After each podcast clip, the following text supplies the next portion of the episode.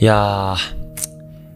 皆さんこんにちは。ゆうすけおかの部屋へようこそ。かっこお久しぶりです。えー、このポッドキャストは、動画クリエイターの僕があえて音声のみでお届けするコンテンツですので、ぜひホットアイマスクをつけて、えー、かつ通勤時間や休憩時間にね、聞いていただけたら幸いです。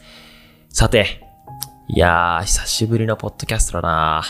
結構久しぶりですよ。多分一週間ぶりかもしれないです。というのは僕先日オーストラリアのね、ブッシュファイヤー、山火事ですね。山火事の、まあ、ニュースを見て、いや、これマジでもう行かなきゃやばいな、みたいな。何のために動画クリエイター俺やってんだ、みたいな感じになって、まあ、だいぶね、自然に恩恵本当に受けてるんで、行かなきゃなと思って、もう速攻航空券取って、予定リスケして、行ってきたんですけど、まあ、それの影響で、まあ、ポッドキャストね、やろうと思ったんですけど、現地でも、なんかね、接触、接続が悪くて、えーできませんでした。すいません。ということで、まあ、久しぶりにね、ポッドキャストをしているわけなんですけど、今回は、旅をすべきみたいなテーマで話そうかなと思ってます。で、なんでかっていうと、やっぱり海外のことを知ってると自分の視野が広がるし、日本を客観的に見ることができるんで、日本をより好きになるよっていう、もういい循環でしかないので、今回その内容について話させてください。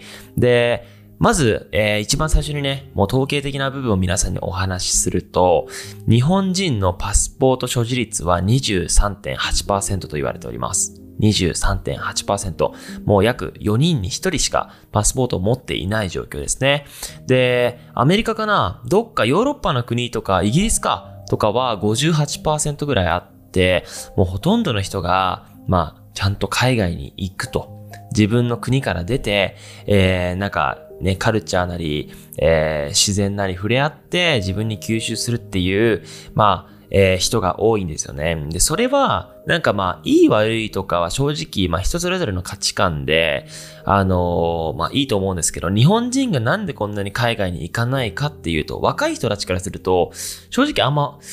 僕とかは行きまくってるんで、なんかパッとしないんですよね。なんでこんなに海外行かないのっていう感じなんですけど、まあ実際統計的にはそう出ていると。で、その要因を考えると、まあいくつかあって、まず一つは、英語が喋れない。もう難しすぎる。よくわからない。なので、まあそういった人たちは、まあ日本語でも行きやすいようなグアムとかハワイとかね、行けばいいと思うんですけど、とりあえず英語がわからない。怖いみたいな。あと治安ですね。日本って治安良すぎるんで。異常なぐらい。もう夜でも一人で歩けるっていうのも本当に日本ぐらいじゃないですか？っていうのもあります。で、あとは高い。言うても島国なので、海外に行くには、えー飛行機乗らなきゃいけないし、まあ船でも行けるけどね、えー飛行機乗らなきゃいけないし、その航空券代が高い。というか高いと思われている。っていう要因ですかね。まあそういった、まあいろんなね、あの、原因があって、日本の、まあ海外行く、えー人たちは少ないと言われているんですけど、僕は、まあ正直、言うて僕も22歳で2月7日、もうちょっとですよ。誕生日、えー23歳になってしまうんですけど、言うて、まだね、年齢は20代前半っていう、まあ、世間一般的に見ると若いって言われ、言われる立場なんですけど、その若い人に、えー同じ目線でアドバイスするとですね、えー海外マジで行った方がいいです。はい。マジで行くべきです。で、これは、なんかね、これ大人の人にもしかしたら、えー言われるかもしれないんですけど、あの、すっごい平和ボケしてるんですよ、日本自体が。で、SNS とか見てても、見てても、日本語で、日本語っていう、この一つの言語で、なんか、コミュニケーション取って、なんか雰囲気、なんかね、なんか雰囲気がいいっていう状態を見てるだけでちょっと俺怖くなってきていて、それは自分が目指してるのがやっぱりこのグローバルな視点だから、ちょっとなんか早く日本出たいなって思う思考はあるんですけど、なんかやっぱり日本、日本っていう国で日本語で、えーかつ日本のカルチャーでコミュニケーションを取っていたら、で、かつね、GDP も本当に世界3位ぐらいで、日本でビジネスできちゃう、日本で生きていけるっていう環境なだけで、ある意味その平和ボケしてるんですよね。で、海外とか行くと、例えばタイとか、まあ今めちゃくちゃ発達している国でさえも、この高層ビルがあって、その下に、えー、そういった屋台とか、えー、ホームレスの人もいたりとか、えー、アメリカとかだって、あのハワイってめっちゃなんか魅力的だと思うじゃないですか。もうそれって、実際その本土、そのアメリカの本土からホームレスが送られてきてるんですよ。その片道チケットでね。っていうのは、アメリカの本土だと寒すぎて死ぬから、片道チケット、ハワイ、南国に行けば別に知らないじゃないですか。飯とかね、うまく対応すれば、寒さで死ぬことはないんで、そういった本土から送られてくるっていう現状もあると。あとは、日本とかアメリカとか中国とかってのは、えー、まあ、なんかそのね、世界のそのゴミの排出量って決まっていて、えー、それをね、もうこういった発達国ってのはもうオーバーしちゃうんですよ。で、そうすると何が起きるかっていうと、えー、発達国にお金を払って、ゴミを送るわけですよ。そういったことを日本とかアメリカは率先してやってる。まあ最近ね、マレーシアとかが送り返したみたいな感じで話題になったんですけど、まあそういった日本だけに、まあ今の情報はわかるかもしれないけど、あの僕が伝えたいのは、もう海外、もういろんな国の人たちがいて、いろんな宗教があるんですよ。そういった人たちと、まあコミュニケーション、話をするだけで自分の価値観ってめっちゃ広がるし、えー、日本人ってなんかここはダメだよね、みたいな。っていう人もいれば、本当にここって誇らしいよね、みたいなのっていっぱいあるんですよ。で、僕が聞いた話でよる、えー、言うと、まず、日本人って勤勉っていうイメージが本当にあって、まあ、海外でアルバイト、ワーホリするってなっても、えー、受かる確率が高くなるとか。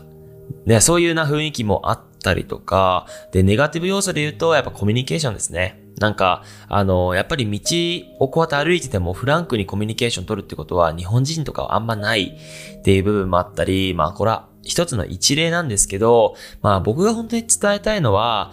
やっぱりこの、なんて言うんだろう、この人類とか文明ってのは、誰か各々が一人一人で活動して今になったんじゃなくて、やっぱりいろんな人たちと協力して、今のこの日本ってことがで、えー、日本っていう国ができているし、世界が成り立ってると思うので、えー、日本人だけじゃないんですよ。世界ってのは。200カ国以上のいろんな人種といろんな宗教とっていういろんな人たちがいて、この世界っていうものが成り立っているので、あの、まあ、歴史ね、いろいろ悲惨なことがあったんですけど、今はこの平和、な時代だからこそね、いろんな人たちとコミュニケーション取って、自分の価値観をやっぱり多様化して、えー、なんか成長できるんじゃないかなと思って、こんな感じでポッドキャストを収録させていただいております。しかもですね、最後になんで行け、行くべきかって、まあ、言うかって言うと、日本のパスポートって世界最強なんですよ。わかります？えー、最近で言うとアメリカとイランが敵対しているので、イランに入国しただけでアメリカに入れなかったりとか、そのぐらい政治的な、え、要因って大きいんですね。けど日本っていうものは、今まで本当先人たちがもう若い人たちに、ま、バトンを渡すじゃないけど、えー、気づいてきてくれたんですよ。この信用をね、日本国がゆえの信用を。なので、えー、世界で、え、いろんな国に行ける、まあ、数少ない信頼のある日本だからこそ、いろんな国に行って、いろんな人の、えー、価値観を聞いて、いろんな文化を見てっていうことが、一番ね、この令和の日本人が活躍できるっていう一つのポイントかなと思っていますので、まあ、言っちゃえば、あのより多くのカルチャーとか人を自分の肌で感じて自分の目で見れる、えー、母数が生まれた時から多いと決まっているのが日本人ですね。日本人ですね。はい。なので、えー、まあ、僕の話を、まあ、ぜひ参考にしていただいて、まあ、もう今からね、航空券取ってもいいですし、あの、たくさん海外行ってみてください。そうするといろんな世界が見えてくるので、えー、僕もね、動画を通して、えー、海外に行けるような人たちを増やそうと思っていますので、えー、ぜひ、え今後ともよろしくお願いいたします。はい。まあ、ちょっとね、本当に、久しぶりにポッドキャストしてやっぱり楽しいっすね。はい。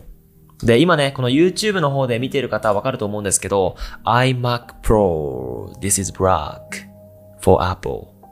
の PC が届いております。なので、あのね、このレビューとか、僕が買った理由とかは後日 YouTube にアップロードさせていただくので、ぜひチェックしていただけたらと思います。今日もね、まあ、Spotify、Apple Podcast、あとは YouTube のサブチャンネルのバックグラウンド再生でこのポッドキャストを聞いていただきありがとうございます。皆さんのね、ためになるようなコンテンツたくさん話していこうと思うので、えー、ぜひ良ければ企画とかコメントいただけたらと思います。そして、トランスサロンっていう動画コミュニティやってます。動画好きが繋がれて学ぶための環境です。これはかなり自分の中でコミットしてやっていまして、毎日記事とかも投稿していますので、よろしくお願いいたします。それでは皆さん、さよなら。